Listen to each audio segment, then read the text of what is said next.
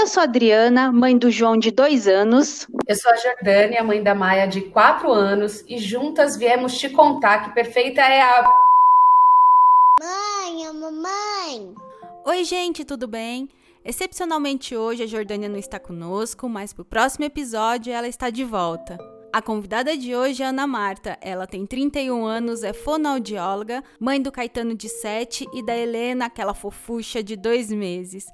A Ana entrou na reta final da gravidez quando a pandemia de coronavírus estourou e ela vai bater um papo com a gente para contar como foi esse momento para ela. Seja bem-vinda, Ana. Muito obrigada. Obrigada a você. Muito bom estar aqui conversando um pouquinho com você. Que bom, que bom que você veio aqui compartilhar com a gente a sua experiência. Bom, eu conheço a Ana já tem um tempo, né? Conheço, acompanhei um pouquinho de, da, da primeira gravidez dela, quando ela já tinha o primeiro bebê, que agora já não é mais tão bebê assim. e agora que ela tem a Helena, que nasceu nesse momento aí que a gente está vivendo de loucura, de incertezas, de medo. E então ela veio compartilhar aqui com a gente um pouquinho, né? E sabe o que eu gostaria de começar perguntando para você? É, na, no, no, final da gravidez da Helena, quando tudo isso estava acontecendo, como é que você estava se sentindo? Qual que era a sua expectativa? Assim, você teve uma preparação das, dos seus médicos, enfim, como foi? Então, é interessante é, olhar para trás agora, né, que a gente já está praticamente em agosto é, e a gente continua nessa situação, né, porque em março, né, que foi quando realmente começou a é, começaram a recomendar que a gente ficasse em casa e tal aqui em São Paulo, né, isso foi em março. É, a gente pensava, ah, até junho, julho vai estar tá tudo bem, né? Agosto, assim, nem passava na minha cabeça, que dirá setembro, enfim, né? É, então, era tudo muito muito estranho, a gente não sabia o que ia acontecer, né? Tudo muito misterioso, assim, mas a gente não imaginava, eu pelo menos não imaginava que ia chegar a julho, agosto, por exemplo, né? É, nesse finalzinho, né, assim, quando chegou março, que veio a recomendação de ficar em casa, que fecharam os comércios e tal, é, consequentemente eu parei de trabalhar, né, assim, de, de trabalhar fisicamente, né, no meu local de trabalho, então passei a ficar em casa com meu filho, é, a gente tinha é, uma pessoa que vinha em casa limpar a casa e a gente dispensou também. Então ficamos realmente só eu e o Caetano aqui em casa, sem encontrar família, sem encontrar ninguém. É, alguns exames, por exemplo, do, por, exemplo, do pré-natal, é, a gente nem fez, né? Então, assim, é, a médica recomendou que a gente fizesse é, só os que fossem realmente essenciais, né? É, as consultas, por exemplo, no fim da gestação, que a princípio, numa gestação, por exemplo, na gestação do Caetano, na gestação do João, é, no final a gente ia é, toda semana, né? É, agora na gestação durante a quarentena era a cada 15 dias, né? Então muitas coisas a gente deixou de fazer presencialmente. É, eu acho que tudo isso faz é, com que os profissionais da saúde, qualquer profissional, repense um pouco a própria prática, né? É, o que, que realmente eu preciso fazer, o que, que é essencial, em que momento é essencial ter um encontro é, presencial com o meu cliente, com o meu paciente, né? É, então foi um momento em que os médicos também tiveram que repensar isso e é, os conselhos de, de, classes e tal tiveram que bolar novos planos para lidar com essa realidade diferente, né? Porque não dá mais para ir numa consulta, por exemplo, de ah, vou levar meu filho numa consulta de rotina, não tem nada, mas é só para passar, para medir, para pesar, né? Ninguém está fazendo isso agora. É, então isso interferiu também no, no finalzinho é, do meu pré-natal, é, e na verdade estava todo mundo se reorganizando, mas eu particularmente não imaginava que chegaria a julho, agosto, enfim. É, eu acho que ninguém imaginava mesmo. Mas isso que você falou é interessante porque essa mudança de protocolo, aquele acompanhamento maior que a gente faz no final da gestação, ele está diretamente proporcional com a nossa ansiedade, né? Porque a gente Sim. quer acompanhar esses momentos finais e saber cada uhum. assim grama de peso que mudou. Sim. E aí uhum de repente eles mudam para que você não, não faça e que você não né, evite o máximo o contato com isso. Então eu acho que essa ansiedade deve aumentar mais, né? É, assim, é, eu fiquei ansiosa, é, principalmente por conta do isolamento especificamente, não era nem tanto por conta de ultrassom, por exemplo, né? É, uhum. É, que como graças a Deus eu tenho uma saúde perfeita. Eu tava com medo, digamos assim, né? É, do tipo, ai, será que tem alguma coisa errada tal. Eu não, eu não tinha essa neuro, eu me sentia muito bem fisicamente, sabe? Foi uma gestação muito boa, assim, muito abençoada, graças a Deus, foi bem tranquilo. Então eu não tinha medo, é, uma ansiedade relacionada à minha saúde, à saúde da bebê, durante a gestação, né? Não tinha. Mas o que começou a me deixar bastante preocupada foi a questão do isolamento, porque eu sabia que eu não ia ter a ajuda que eu tinha planejado ter, é, nem de família, nem de uma possível é, pessoa que eu poderia contratar para ficar aqui comigo. É, e isso começou a me deixar nervosa, assim, preocupada, porque tinha o Caetano, de sete anos, que demanda atenção, que tem que ter horário para comer, etc., né? É, mais a bebê, mais a casa, mais a minha própria, o meu próprio autocuidado, né, que é importante a gente ter para manter uma sanidade mental durante o puerpério. Então, isso começou a me deixar muito preocupada, né, essa questão do isolamento tem a questão também do meu marido que continuou trabalhando, né? E ele trabalha em hospital, então ele estava muito exposto, e aí a gente não sabia, por exemplo, nossa, e se ele se contaminar? Aí eu vou ficar sozinha, sozinha mesmo, né? Com duas crianças, né? Como é que vai ser? É, isso começou a me deixar preocupada, né? Principalmente com relação ao puerpério, que foi um momento muito delicado na, no meu primeiro filho, né? Então eu comecei a ficar preocupada de que isso se repetisse no segundo. Então, é, o puerpério me preocupou mais do que a própria gestação, na verdade. É, imagino. O puerpério por si só já é um momento de solidão, né? São Totalmente. Os meses ali que a gente já fica recolhida e tem aquela, aquela mistura de sentimentos e até físico mesmo, que enfim, é um turbilhão com a gente. E sozinho, agora, isola, uhum. isolado total, é, eu uhum. imagino que tenha sido, assim, elevado à máxima potência, né? Complicado. Sim, é, foi difícil.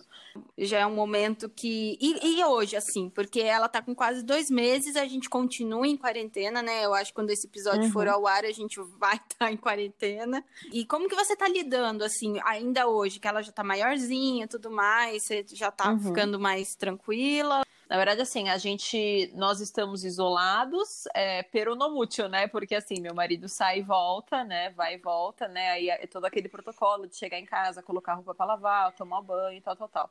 Foi tudo diferente do esperado, né? Foi tudo muito diferente do meu primeiro filho. Meu, meu primeiro filho, por exemplo, a gente teve um chá de bebê que tinha, sei lá, 200 pessoas, fizeram uma festa surpresa pra gente. Quando o Caetano, assim, no dia que a bolsa estourou e tal, que a gente foi pra maternidade, tinha umas 20 pessoas lá fora esperando esperando o Caetano nascer, né?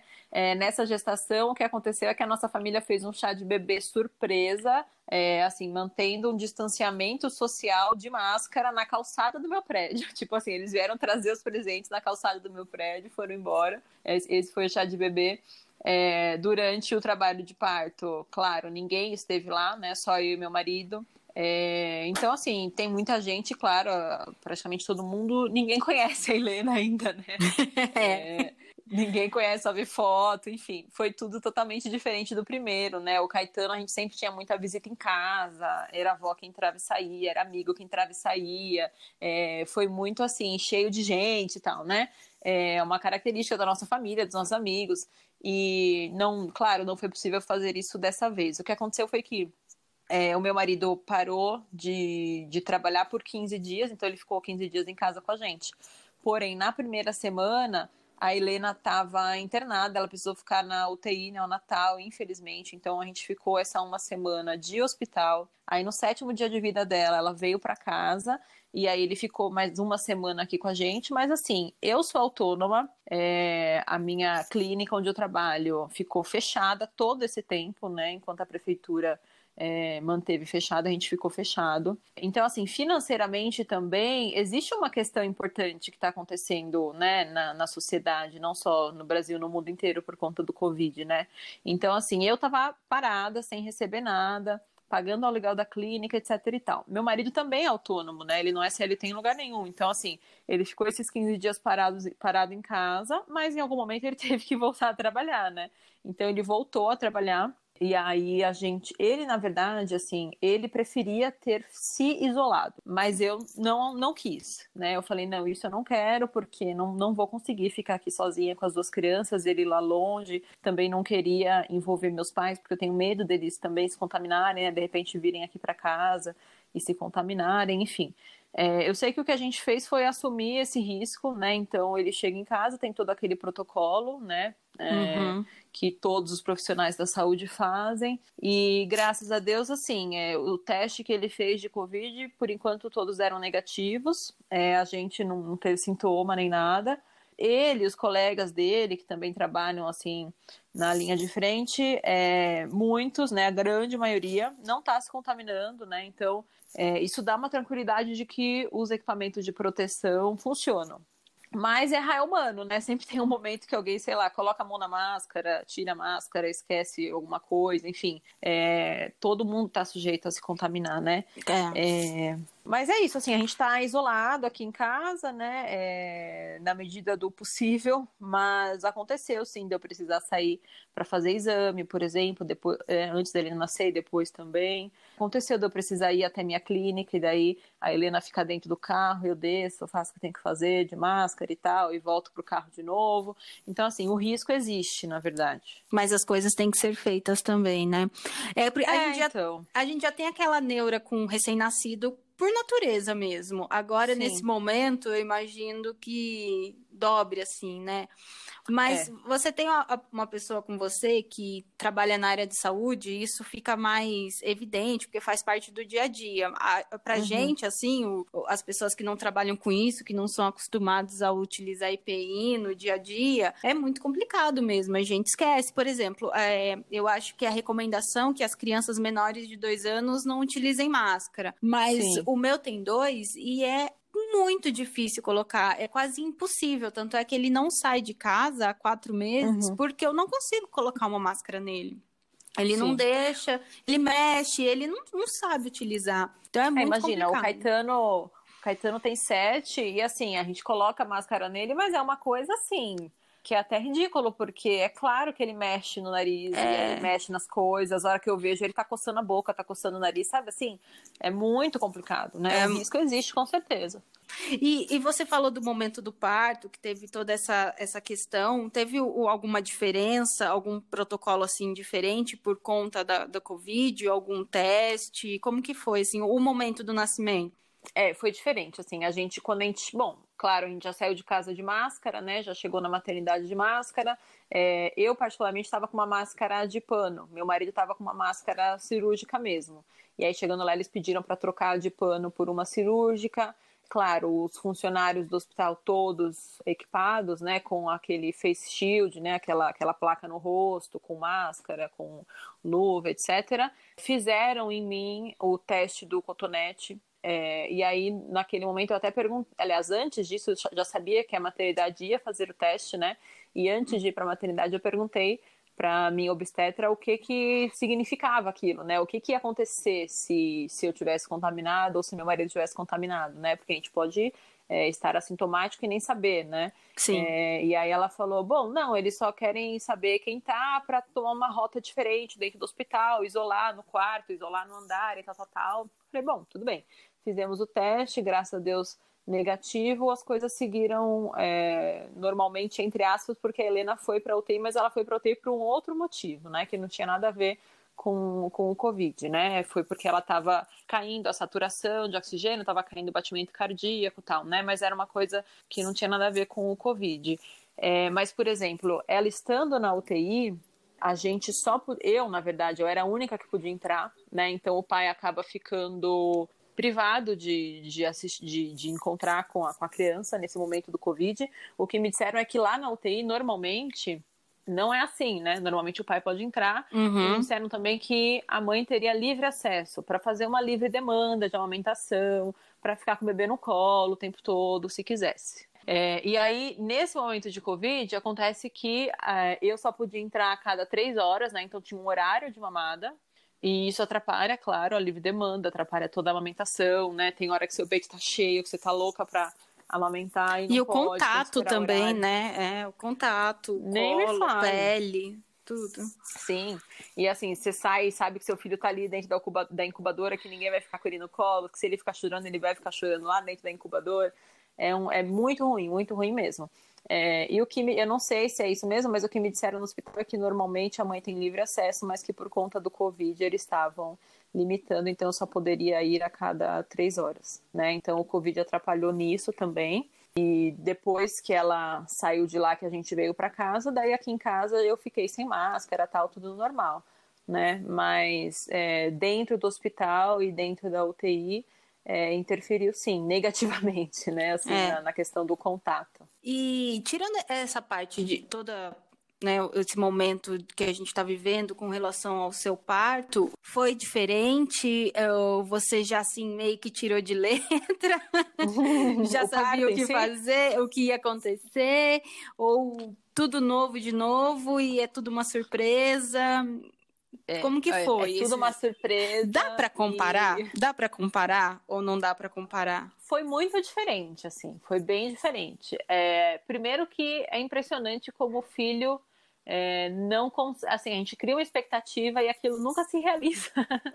É. então assim é, o meu primeiro parto eu queria um parto normal super legal e tal e no fim das contas foi um parto normal mas foi um parto com muita intervenção foi um parto com violência obstétrica né? Então é, teve muita coisa negativa é, relacionada a isso. É, no meu segundo parto o que eu queria era um parto natural mesmo Inclusive, a própria decisão de ter um outro filho também está relacionada com o primeiro parto, né? Isso é um, um assunto para um, um outro episódio do podcast, de tanta coisa isso. que tem para falar sobre isso, né? Mas, enfim, é, a gente optou, né, decidiu ter um outro filho é, uhum. e, e, também para é, ter a possibilidade de ter um novo parto, de ressignificar, de ter um parto mais legal, né? Enfim. E aí a gente procurou uma equipe que fizesse parto natural.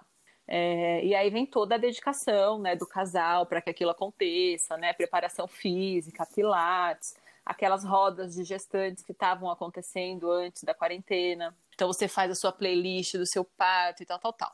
É, o que acontece é que a Helena nasceu dia 2. No dia primeiro, eu tinha uma consulta de rotina com a obstetra, essa que estava acontecendo a cada 15 dias, né? É, uma consulta era com a obstetra, outra com a enfermeira, outra com a obstetra e assim por diante. E aí, nesse dia, era com a obstetra. E aí, eu comentei com ela que eu tava com pródomos, né? Assim, que eu tava sentindo que eu tava com contração de treinamento. Mas hum. eu tava ótima. Naquele dia de manhã eu tinha feito pilates e tal, tava andando para cima e para baixo, super tranquila é, andando pra cima pra baixo dentro de casa, né? Porque eu já tava com quarentena. é. Tava passando pano na casa e tal, tal, tal. Aí ela falou: Ai, Ana, eu tô vendo que sua barriga tá bastante baixa e você tá comentando que tá com pródomos e tal. Eu vou tocar para ver como é que tá. E eu sei, né? Eu já sabia, né? Por conta das informações que eu busquei durante a gestação e tal, é, e que eu já vinha buscando desde o parto do Caetano, sete anos atrás, eu sei que não se deve fazer toque é, se a pessoa não está em trabalho de parto, né? Certo. É uma coisa inútil, porque assim, se você faz e está muito dilatado, você cria aquela expectativa de que, ai meu Deus, vai nascer hoje ou amanhã, né? Já cria aquela ansiedade. E se você toca e não está dilatado, já fica aquela coisa tipo, nossa, será que vai evoluir? Será que vai dar certo? Entendeu? Então, assim, não existe é, razão científica para você fazer um toque naquele momento. E eu sabia disso. Mas eu não sei o que acontece. É, a gente fica muito vulnerável, né? Assim, é, é um momento que, sei lá, eu simplesmente falei, tá bom, se você acha que precisa, vamos fazer, né? E aí, sentei lá e tal. E eu já tava com 7 centímetros de dilatação. E ela tava com a cabeça super baixa. E aí a médica falou: Nossa, eu não tô acreditando que já tá assim, tal, tal, tal. E nem eu tava acreditando, porque eu não estava me sentindo em trabalho de parto. E aí ela falou: Olha, Ana, toma muito cuidado, porque é, eu acho que ela vai nascer muito rápido. Pode ser que ela nasça no carro, pode ser que ela nasça na sua casa. Se ela nascer na sua casa, você tem que fazer assim, assim, assado. E eu já fiquei tipo, nossa, né? Eu não tô me sentindo em trabalho de parto, né? Mas tudo bem, ouvi tudo que ela tinha para falar. A minha mãe estava do lado de fora da sala. É, mas ela ouviu tudo também, porque pela acústica do lugar dava para ouvir. E a hora que eu saí, minha mãe falou assim: Ana, ela falou que já tá para nascer, já tá nascendo, né? Aí eu falei: Ah, então. corre, corre. É. Ela, ah, é melhor você não dirigir, melhor você não descer a escada, sabe assim, já cria aquele negócio. E aí eu falei, não, tá tudo bem e tal. Fui, aí eu fui para casa da minha mãe para já deixar o Caetano lá, porque a médica falou que a Helena ia nascer assim em cinco minutos. aí eu falei, bom, beleza, o Caetano já fica aqui na minha mãe, eu fico em casa com o Vá. É, quando começarem as contrações, eu vou pro hospital. É, e aí eu falei pra médica, ah, foi bom você me falar que já tá assim nos finalmente, porque eu ia começar a ter contração em casa, com certeza eu esperar um tempão, esperar, sentir que realmente estava chegando o momento, para depois ligar para a enfermeira vir aqui em casa avaliar, para depois ir para o hospital, né? Mas depois que a médica me disse tudo isso, eu falei, bom, hora que começar alguma coisa, já vou direto para o hospital, que o hospital é uma meia hora da minha casa. Aí falei com meu marido, falei, olha, ela disse assim, assim, assado.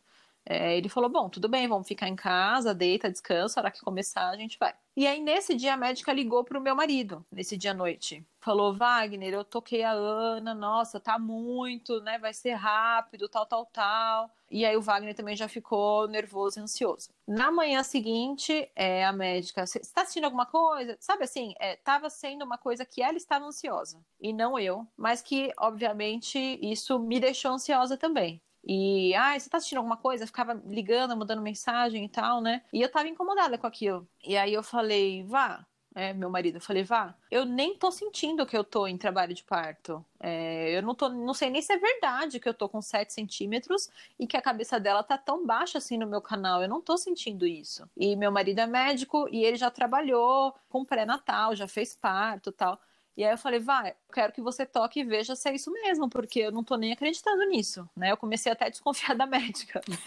e aí ele foi lá, tocou e falou, Ana, você tá com 8 centímetros e a cabeça dela tá muito baixa. Eu acho que se você colocar a mão, você vai sentir a cabeça da bebê. E, e sem as contrações. É, e sem as contra... Sem contrações, sem contrações.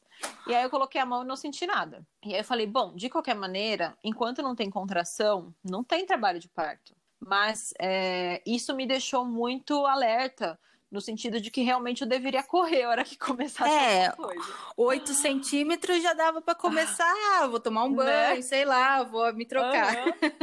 tipo isso, vou pra, maternidade, né? É isso. Mas, é. mas assim, é, o importante dizer é que se, se não tivesse tocado, eu nem saberia que eu tava com tudo isso. E que teria sido bom para mim, no fim das contas, não saber, né? Porque o que aconteceu? É, nesse dia, é, a médica ligou para mim de novo, falou, ah, e aí, como é que tá, não sei o que, não sei o que, você quer já ir para o hospital antes de começar as contrações, que daí a gente já fica lá, eu tô com medo que nasça em casa, não sei o quê. E aí eu falei, bom, eu vou pensar e te ligo. Aí pedi pro Wagner tocar e vi que realmente era verdade e tal. E falei, olha, hora que começar alguma contração, a gente vai. Tá bom.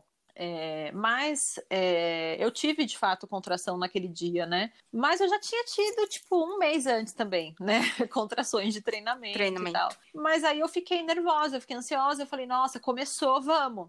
É, aí tomamos um banho e tal e fomos pro hospital. Eu cheguei no hospital de boa, andando, normal, ótima. E aí é, a médica falou, nossa, já tá com oito, ontem tava com sete, já tá com oito, a cabeça dela tá assim, assim, assada, bababá. E aí todo mundo da maternidade, nossa, já tá com oito centímetros, só total, né? O pessoal bastante ansioso e eu, assim, com uma cara de não tô entendendo nada, né? Porque eu tava super, assim, eu não tava em trabalho de parto, na verdade, entendeu? Eu só tava com a dilatação. Você falou, gente, é... eu, eu, sei qual é um trabalho de parto, ainda vai demorar um pouquinho. É, eu falei, meu, não, tipo, não tô sentindo. Nisso já tinha passado. Nisso já tinha passado quanto tempo, mais ou menos? Você eu fui, na, no, eu fui na, na médica na segunda-feira, que estava com 7 centímetros. Na terça-feira eu estava com 8, foi o dia que o VAR me tocou. E aí foi o dia que eu comecei a ter alguma contração, e aí eu falei, bom, vamos para o hospital. Então isso foi na terça-feira, dia 2, né? 2 de junho. E aí chegou lá, a médica falou: ah, é, não tá com, com muita contração forte e tal, vamos romper a bolsa, que daí a contração começa. Né? Então já começou a primeira intervenção para quem é... teve um parto natural. Né? E aí, como você agiu em relação? É isso que eu queria então, saber. É, não, eu fiquei bem chateada, assim, né? Eu fiquei bem chateada. É, rompeu a bolsa e eu concordei com isso. Eu falei, bom, é melhor romper a bolsa e ter o parto aqui no hospital do que a bebê de repente nascer é, sem assistência. Por quê? Porque o meu primeiro filho, no fim das contas, foi fórceps. Então, assim, ele, ele não teria nascido sozinho, digamos assim, entendeu? Eu teria tido complicações. O batimento dele caiu e por isso eu precisei de fórceps. Então, eu fiquei com medo disso acontecer de novo, né? Eu falei, pô, vai que o batimento da menina tá caindo, eu não tô nem vendo, eu tô em casa até chegar no hospital, sabe? Assim, você fica com. Você não quer ter aquela responsabilidade para você assumir aquele risco, né? Então, eu concordei, falei, bom, então tá, então vamos para o hospital, ela vai romper a bolsa e a coisa vai engrenar, porque a gente achou que ia escorregar igual quiabo, né? Pelo jeito que tava ali, eu falei, nossa, vai escorregar, vai ser rapidão. Aí cheguei lá, é, rompeu a bolsa e nada de contração, nada de contração. Aí começa a fazer exercício, eu tinha uma enfermeira que tinha bastante experiência e tal, é, e aí ela começou a me passar os exercícios para que a contração viesse, para que a bebê descesse, tal, tal, tal. E aí você começa a ficar cansada fisicamente. Porque, resumindo, não era hora. Entendeu? Hum. Você começa a forçar um trabalho de parto que não era para acontecer naquela hora. Então é muito cansativo, é muito exaustivo fisicamente. E aí depois, depois rompeu a bolsa, não aconteceu nada, não teve contração. Eu falei, olha, isso aqui não tá nem perto das contrações que eu tinha com o Caetano, né? E aí, ah, então vamos colocar um pouco de ocitocina para ver se vai. Aí, é o segundo passo, né? Segunda intervenção. Sim. Bota a ocitocina. Tá bom. Aí começa com a ocitocina, acho que, sei lá, em 24, não aconteceu nada. Em 40 e poucos, não aconteceu nada. Em 60 e poucos, sabe assim? E aí um monte de ocitocina e começou a ter mais contração, umas contrações um pouco mais dolorosas, mas também nem comparou com a do Caetano. É, resumindo, eu cheguei lá meio-dia, a Helena foi nascer às duas da manhã. Depois da ocitocina, é, eu comecei a ter mais contração, mais a dilatação que eu cheguei lá em oito, só foi até nove, não chegou no dez. E aí a médica falou assim: Bom, Ana, vamos dar anestesia, e aí eu vou reduzir esse um centímetro da borda do colo na mão, Hum. para dilatar total, para aí sim você poder fazer força e entrar no expulsivo. Então, resumindo, eu queria um parto natural, é, ele provavelmente teria acontecido, mas por conta de um exame de toque que nem era para ter sido feito, eu de uma ansiedade. Hum. Aham. Uhum, eu fui internada antes da hora, tive rompimento de bolsa artificial, tive ocitocina artificial, tive uma analgesia, uma anestesia, né, uma, uma redução do colo de útero na mão, para depois chegar no meu expulsivo, né, que foi às duas da manhã. Então, resumindo, não chegou nem perto de um parto natural, que era o que eu queria eu fiquei sim muito frustrada, né? Menos do que no primeiro, é, mas também muito frustrada, né? Para você ter uma ideia, a, a playlist com as músicas pro parto é, que eu tinha feito no Spotify, o nome era Partolândia, né? E essa playlist estava muito relacionada com, com as expectativas que eu tinha, né? Assim, é, você escolhe cada uma das músicas imaginando o momento e tal, né? E aí eu, eu mudei o nome da, da playlist, porque por, eu queria deletar a playlist, porque me fazia lembrar que eu não é, tive o parto que eu queria, sabe assim? Então foi bastante frustrante.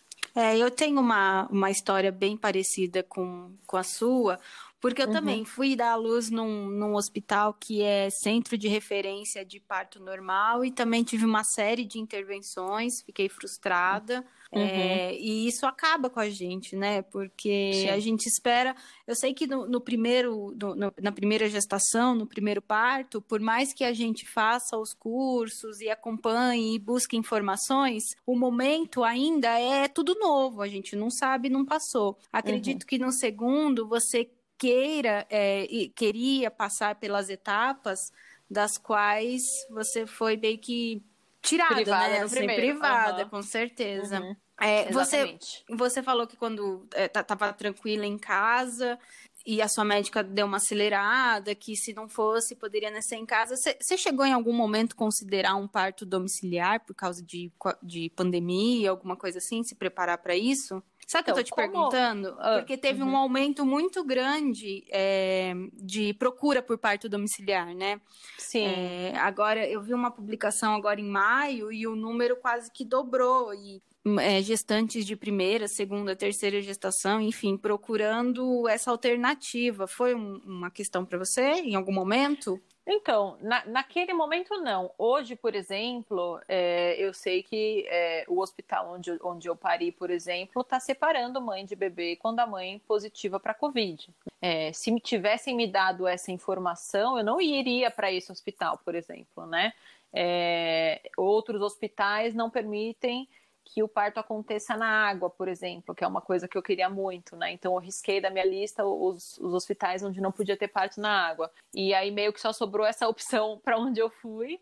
É, e lá, por exemplo, estavam separando mãe e bebê. Eu não teria ido se eu soubesse dessa informação é, no, no começo de junho, que foi quando ela nasceu, né? Eu só soube disso depois. É, então, assim, como no meu primeiro filho eu sei que os batimentos dele caíram e que ele precisava realmente ou de fórceps ou de hum, cesárea, é, eu não tinha como primeira opção o parto domiciliar.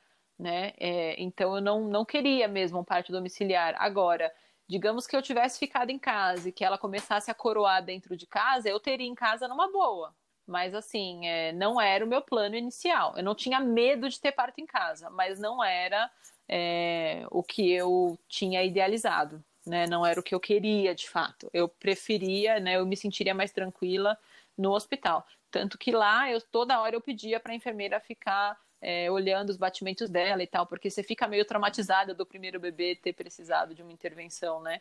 Então você fica meio, ai meu Deus, será que vai acontecer aquilo de novo e tal? Será que tá tudo bem? Será que os batimentos estão bons? É, então eu não queria não um parto domiciliar, mas eu sei que aumentou muito a procura. Eu acho que hoje, assim, no mês de julho faria mais sentido para mim um parto domiciliar do que fez até junho, que foi quando nasceu a minha bebê. É, isso aí tá bem complicado mesmo eu também, com relação à minha, à minha primeira gestação, à minha única gestação, é, eu, eu não sei, me traumatizou muitas coisas, sabe? Eu não sei uhum. se eu teria essa, essa gana que você teve de passar, de querer, não de querer passar tudo. Lógico, a, a, a gestação, ela aconteceu conforme você planejou até onde você conseguiu, né? Sim. Agora, você depende de uma equipe de, e de outras pessoas também. E o bebê uhum. também tem o, o, momento dele, as características dele. Mas uhum. o que me traumatizou muito no primeiro foi porque. Eu, eu, o João ele teve uma queda também de batimentos muito uhum. significativa, né? Uhum. Então eu tive que fazer uma cesárea de emergência Uhum. E aquilo foi bem traumatizante, assim, no meu porpério. E isso meio que criou um bloqueio, assim. Então eu, Sim. eu, eu acho que tá durando, assim. Agora tá mais tranquilo, uhum. mas durou por muito tempo.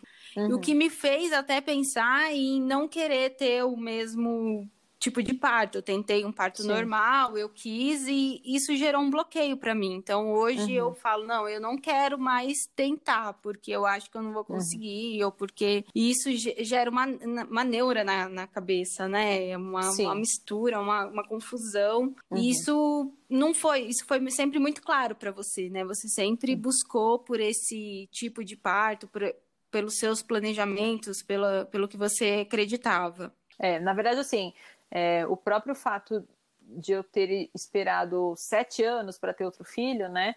Isso está diretamente relacionado é, às minhas frustrações do primeiro parto e do primeiro porpério, né? É, porque você fala, ah, eu não quero passar por aquilo de novo, né? Eu não quero que aquilo aconteça de novo. Mas, na verdade, a partir do momento que, que eu decidi que eu queria ter um outro filho, eu entendi que eu queria ter um outro filho e conversando com o meu marido que a gente queria ter um outro filho para, para ressignificar mesmo. Então, para assim, o que, que a gente poderia ter feito melhor no primeiro? Ah, a gente poderia ter tido um parto melhor, a gente poderia ter tido um puerpério melhor. Então, é isso que, isso que a gente vai fazer no segundo, né? Então, assim, quando você perde aquilo que você buscou, e aí de repente aquilo não acontece, né? É frustrante mais uma vez, né? Foi frustrante pela segunda vez, porque o parto não foi como a gente queria, é, e o puerpério aqui, nós quatro, a gente tá super bem, graças a Deus, tá um clima super gostoso aqui em casa, tá super gostoso mesmo. É, mas a gente não tem, por exemplo, uma ajuda que é o que a gente queria ter, né? Que eu não tive no primeiro. Então eu queria ter alguém para fazer a comida, para eu poder comer direitinho, para o Caetano poder comer direitinho, alguém para lavar roupa, alguém para limpar minha casa, né? Porque assim, sozinho em casa, com duas crianças, é, no momento em que as crianças dão uma sossegada, em vez de você descansar, tomar um café, tomar um banho, escovar o dente, você tem que lavar louça, você tem que lavar roupa, você tem que fazer comida, você tem que pedir para o mercado entregar em casa e tal, tal, tal. Então, assim, tudo isso são coisas que a gente também queria que fosse diferente durante o puerpério e que por conta do Covid não aconteceu. É, então, eu entendo que depois que você tem uma experiência que não é do jeito que você gostaria, é, no meu primeiro filho, por exemplo, eu fiquei seis anos dizendo não quero ter outro filho até que em algum momento vira uma chavinha e você quer, né? É, e agora do segundo, eu não sei se é por conta dos hormônios, mas eu já tô assim, eu nem falei isso pro Wagner, mas eu já tô pensando assim. Em é, primeira mão, nossa. vamos lá, já vou virar outra então, chavinha. Fala. Eu não, não, não vou passar o link desse podcast pro Wagner ouvir, não. eu já tô pensando assim, ah, eu acho que é melhor eu ter um terceiro e fazer melhor dessa vez, para eu finalmente conseguir o meu parto natural, sabe? Assim? Isso. Assim? Então, não sei, é diferente diferente, acho que depende do momento da vida. É, o Caetano tinha 24 anos, eu era mais nova, foi uma gravidez surpresa. A Helena já foi uma gravidez planejada, enfim, é, é tudo muito diferente e eu sei que cada pessoa, cada mulher, cada casal re reage de uma forma diferente, né? Mas do primeiro eu fiquei seis anos falando não quero ter outro. E agora eu já tô pensando assim, ah, eu acho que é melhor eu ter outro porque eu quero ter o meu parto natural, eu não quero que me roubem isso, sabe? É, eu não virei a chavinha ainda, mas quem sabe logo, logo eu não faço um episódio para contar a descoberta da gravidez, né? Quem sabe? Ana, eu queria muito, muito te agradecer por você ter vindo aqui compartilhar com a gente essa sua experiência, esse seu momento. Eu tenho certeza que muitas mães vão se identificar com o que você está passando, com o que você passou.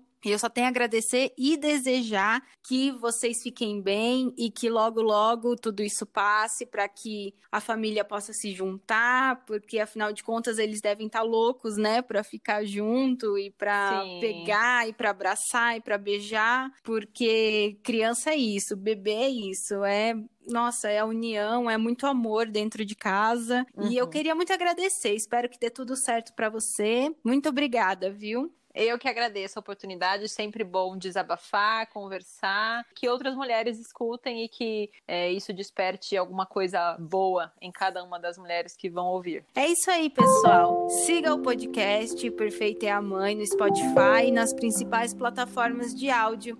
Até o próximo. Um beijo. Tchau.